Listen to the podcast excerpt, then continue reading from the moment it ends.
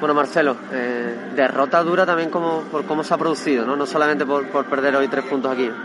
Eh, sí, hombre, nos vamos fastidiados porque por la derrota, pero creo que hemos hecho un buen trabajo, hemos apretado arriba, hemos estado mucho tiempo en campo contrario, hemos tenido las ocasiones del partido todo el tiempo en campo rival y nos vamos fastidiados por el resultado, pero contentos con el trabajo realizado.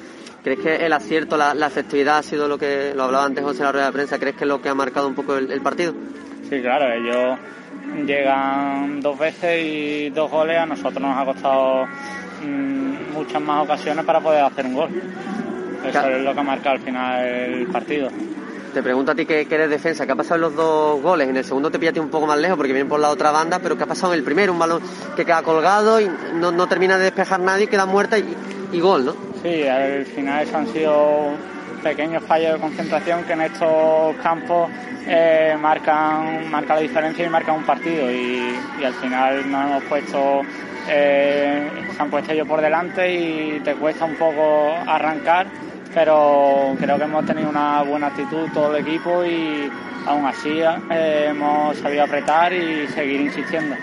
Pero dice fal falta de concentración en defensa, pero es raro porque el equipo, los primeros antes del gol, entran muy, muy intenso y con mucho balón en campo rival. O sea, falta de actitud o falta de concentración no había ¿no? En, en esos no, primeros son, minutos, ¿no? Son pequeños momentos que el balón sale fuera, algunos se despista, son que en estos campos, en estos partidos, que el balón eh, salen, no puedes perder ni un minuto de concentración ni un segundo y hay que estar todo el tiempo concentrado. Son pequeños despistes de un segundo, que pues, en estos campos sobre todo es clave. Cosas que hay que corregir ¿no? para de cara a la siguiente salida, ¿no? de cara a partidos como, como el de hoy en Lebrija. Exactamente, para los partidos sobre todo fuera de casa, que hay más campos pequeños, eh, ya sabemos que tenemos que estar concentrados los 90 minutos, estar el balón dentro, fuera del campo.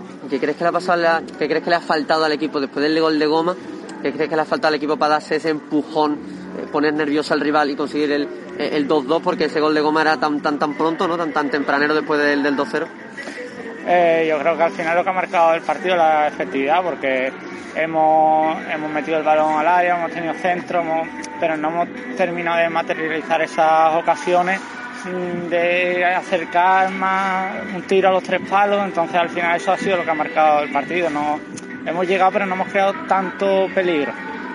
¿El penalti fallado anímicamente os ha dado un bajón? ¿Cómo os ha, os ha afectado o no, o, o no os ha afectado anímicamente? No, yo creo que hemos seguido insistiendo después del penalti, después de las dos faltas de ellos en la primera parte, algunas faltas cercanas en la segunda. Hemos estado insistiendo todo el partido y apretando y en ningún momento creo que el equipo haya bajado, haya bajado los brazos. Pero en vuestra cabeza no decía oye, el penalti, oye, el penalti, y si hubiéramos metido el penalti, ¿no?